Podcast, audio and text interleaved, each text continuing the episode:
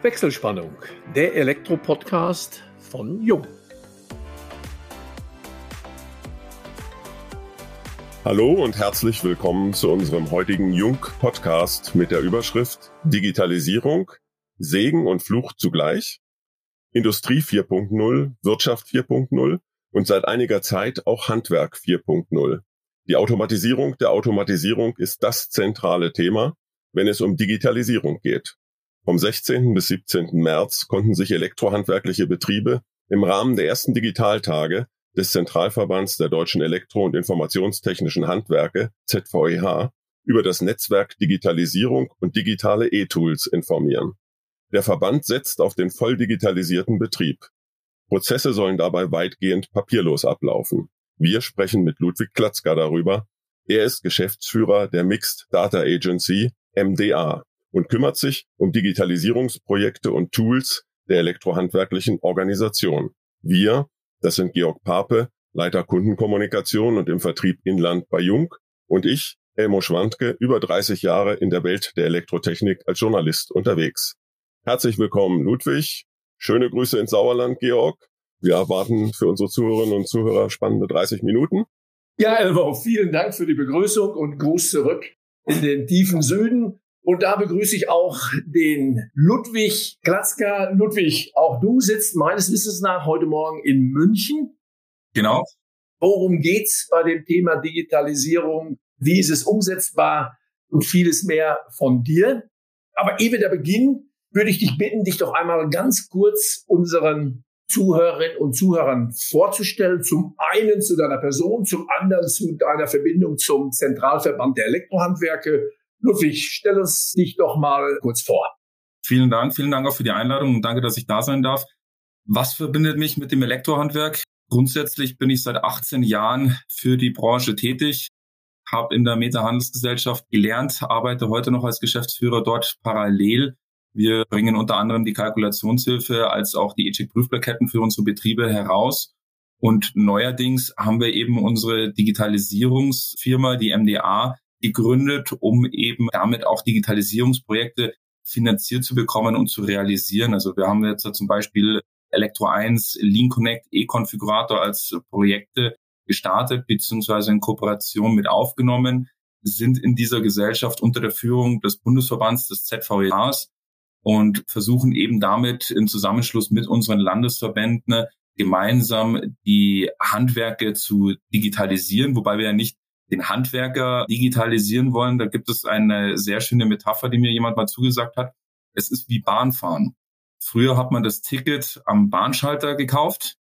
Heute kann ich das Ticket online übers Handy kaufen, aber Zugfahren muss ich trotzdem noch.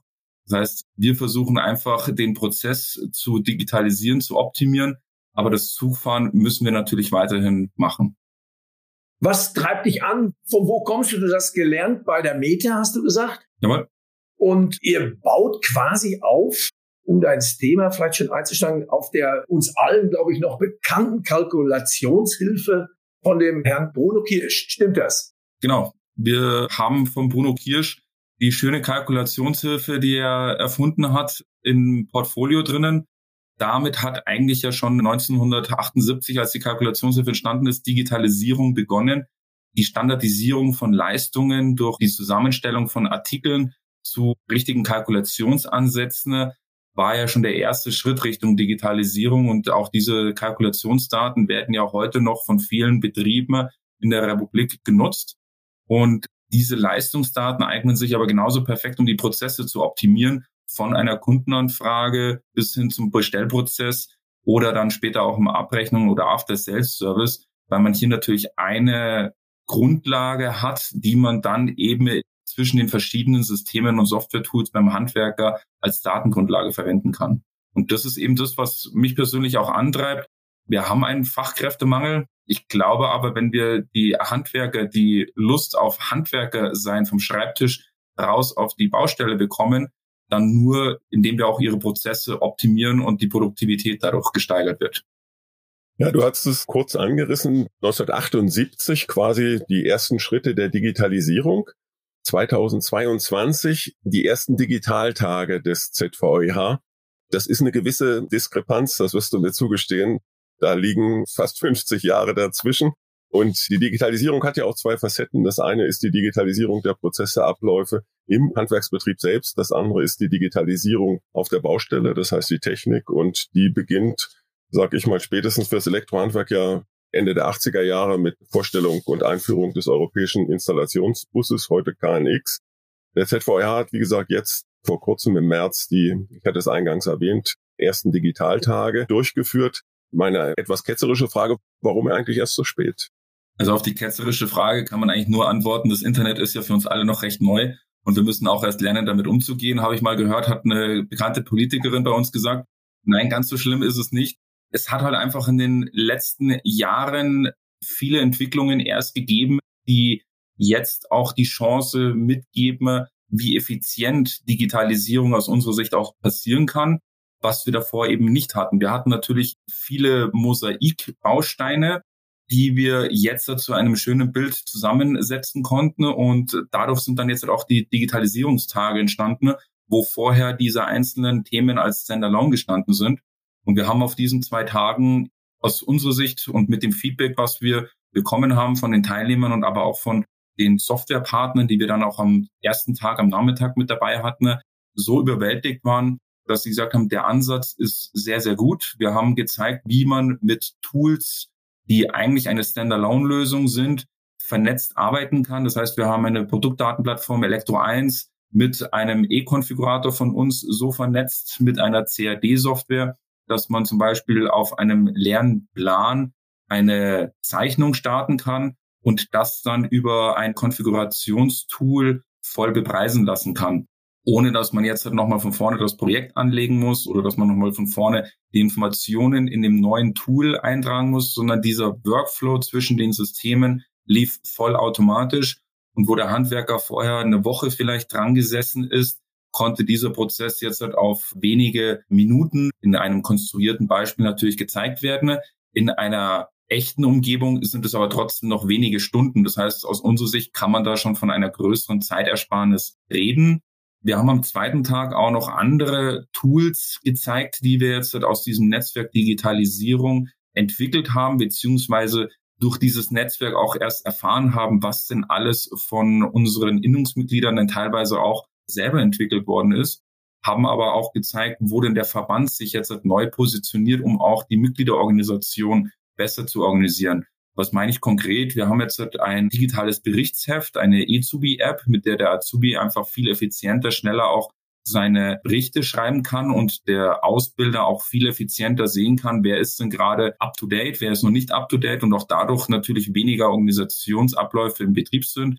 Wir haben die E-Protokolle. Wir haben aber jetzt auch eine Mitgliederplattform, das Dashboard Mein E-Handwerk geschaffen, mit dem wir noch mehr die Informationen für den Handwerker an einer Stelle konzentrieren möchten, so dass der Handwerker eben eine Anlaufstelle hat und sich darüber dann über die Information seiner Berufsorganisation abholen kann. Und was ich auch gerade eben angesprochen habe, wir haben neben den Digitaltagen auch die Softwarehersteller eingeladen, um denn dann auch technisch zu zeigen, wie das Ganze funktioniert hat. Denn unser Ansatz ist natürlich, dass der Betrieb das nutzen kann wie ein Handy, wie ein Smartphone, ohne großes Lesen der Betriebsanleitungen. Damit das aber funktioniert, müssen natürlich die Entwickler das so realisieren, dass es eben so funktioniert. Und wir haben da sehr guten Gespräche eben mit dem BVBS, dem Bundesverband der Bausoftware gehabt. Wir haben da aber auch positives Feedback von anderen Teilnehmern bekommen, die fast schon Vorwürfe an uns geäußert haben, warum die denn nicht von Anfang an mit dabei gewesen sind bei der Entwicklung der Schnittstelle Lean Connect an der Stelle weil die einfach sagen, das ist ein sehr gut durchdachter Ansatz, die Prozesse nach vorne zu verbessern, so wie wir es eben gezeigt haben. Wie hat sich das Teilnehmerfeld zusammengesetzt? Wir hatten über 150 Teilnehmer in der Spitze. Ich weiß aber, dass natürlich ein paar große Betriebe mit dabei waren und genauso viele kleinere Betriebe mit dabei waren.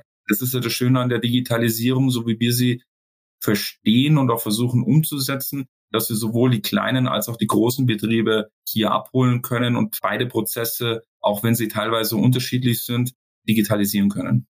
Ein paar Schlagworte möchte ich mal aufgreifen, um dann auch die Brücke zum Handwerksunternehmen zu schlagen. Standalone-Lösungen. Also da gibt es ja seit Jahren, Jahrzehnten schon viele Standalone-Lösungen, nur Digitalisierung des gesamten Unternehmens ist natürlich nicht der Einsatz von drei, vier, fünf unabhängig voneinander betriebenen Standalone-Lösungen. Wichtig ist, die Abläufe, die Prozesse zu optimieren, denn die Digitalisierung eines im Grunde unrunden, schlechten Prozess gibt also das gleiche schlechte Ergebnis nur digitalisiert. Und da darf ich mal einen ehemaligen Gesprächspartner in unserem Podcast zitieren. Das war der geschätzte Thorsten Jansen, Direktor vom BFE in Oldenburg. Der sagte damals, die Digitalisierung kommt auf Ihren Betrieb zu und sie geht auch nicht wieder weg. Und Sie müssen sich als Chef eines Handwerksunternehmens damit beschäftigen. Konkret, ja, welche Konsequenzen hat es da für, ich sag mal, den durchschnittlichen Handwerksbetrieb? Also ich glaube, dass wir da mit den Betrieben auf einem guten Weg sind. Natürlich haben manche Betriebe ein größeres Interesse, weil sie affine sind in der Digitalisierung und sind schon ein paar Schritte voraus. Grundsätzlich glaube ich aber, dass jeder Betrieb, und da teile ich die Einschätzung von Herrn Jansen, ich sehe es genauso. Also das Ding ist nicht mehr wegzunehmen. Es ist definitiv so, dass unsere Kunden auch sich mehr und mehr digital informieren. Stichwort Google-Professor. Das heißt, teilweise kommen ja schon die Kunden besser informiert an den Handwerker heran, was uns natürlich auch zu Herausforderungen bringt an der Stelle. Wir glauben aber, dass wenn wir die Kundenanfragen schon digitalisieren können, und dann spielt es keine Rolle, ob es institutionelle Kundenanfragen sind oder ob es private Anfragen sind oder gewerbetreibende Anfragen sind, wenn die Kundenanfrage digitalisiert werden kann und der Handwerker an der Stelle den Auftrag mit vollen Informationen bei sich im System hat, kann er natürlich entsprechend gut auch seinen Kunden auch wieder in den speziellen Fällen informieren und beraten und die Aufträge dann auch wieder effizienter umsetzen. Und das ist eben auch unser Ansinnen, dass wir nicht erst die Digitalisierung starten bei den Anfragen, die dann in der Ausschreibung kommen, sondern schon zwei Schritte vorher, dass wir die Projekte schon mit der Idee versuchen zu digitalisieren. Und dann aber den Prozess von der Idee in die Projektgestaltung, in die Planung, in die Angebotsphase, dann die Auftragsdurchführung bis hin zur After-Sales-Services, wo dann die ganzen Prüfungen mit reinkommen, dass der komplette Prozess einmal durchdigitalisiert wird und für die verschiedenen Bausteine an den Stellen, die es eben gibt, zu bewerkstelligen, gibt es teilweise schon sehr, sehr gute Lösungen. Und die müssen halt jetzt in den Prozess mit rein digitalisiert werden. Und ich glaube, dass viele unserer Handwerksbetriebe das schon erkannt haben. Das Mosaik muss an der Stelle zusammengefügt werden. Aber die Handwerker können das, die wollen das, so das Feedback, was wir aus vielen Bereichen bekommen haben. Und Ziel muss es eben sein, dass man mit den Tools nicht in einer Sackgasse landet, sondern der Vernetzungsgrad größer wird und umso mehr Tools wir miteinander vernetzt haben und da sehen wir eben unsere Schnittstelle Lean Connect an der Stelle, umso effizienter können die Betriebe das natürlich bei sich einsetzen und umso schneller werden wir unsere Betriebe auch digitalisieren und die Prozesse eben verbessern.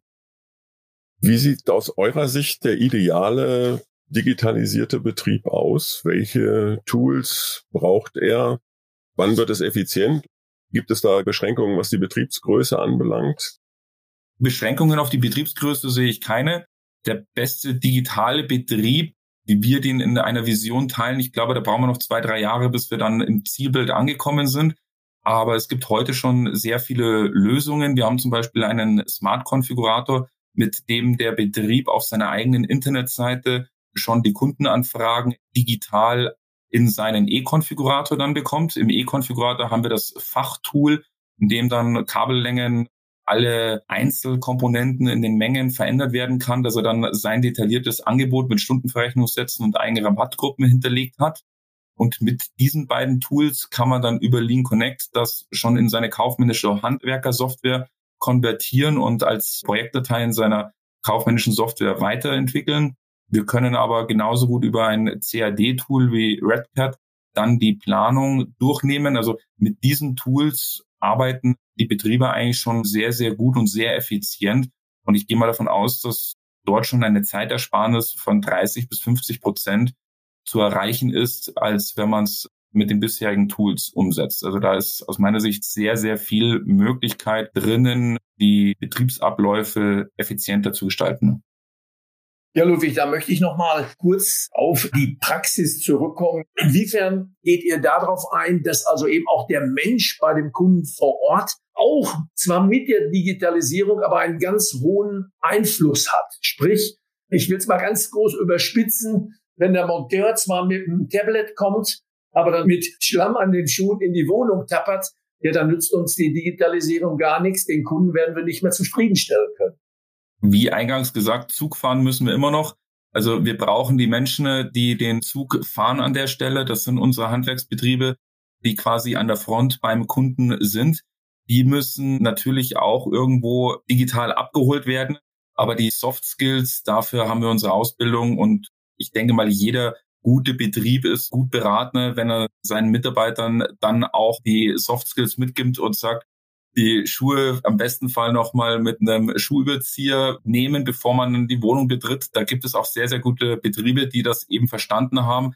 Wenn ich ein gutes Bild meines Betriebs nach außen gebe, dann noch einen guten Kundenservice abgebe und vielleicht meinen Kunden digital auch noch perfekt begleite, das heißt, dass er auch die Angebote und Rechnungen per E-Mail zugeschickt bekommt, dann sind die Kunden gut zufrieden und werden mit Sicherheit die Handwerker auch weiterhin beauftragen.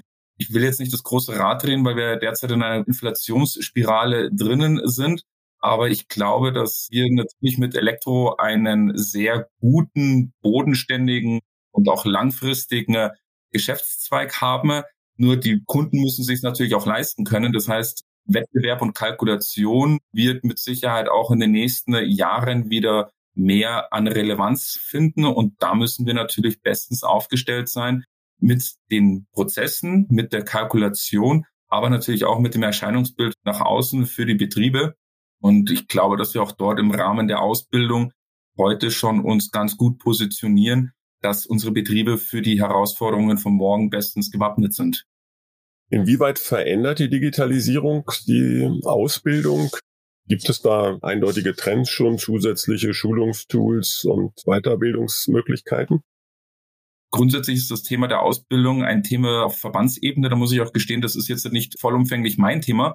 Aber ich finde es immer sehr positiv, wenn man sieht, wie denn unser Verband, auch wenn ein Verband manchmal vielleicht etwas träge ist, aber das sind halt größere Organisationen an der Stelle und da geht es auch eher darum, dass der Verband durch das Fahrwasser immer sehr gut durchkommt.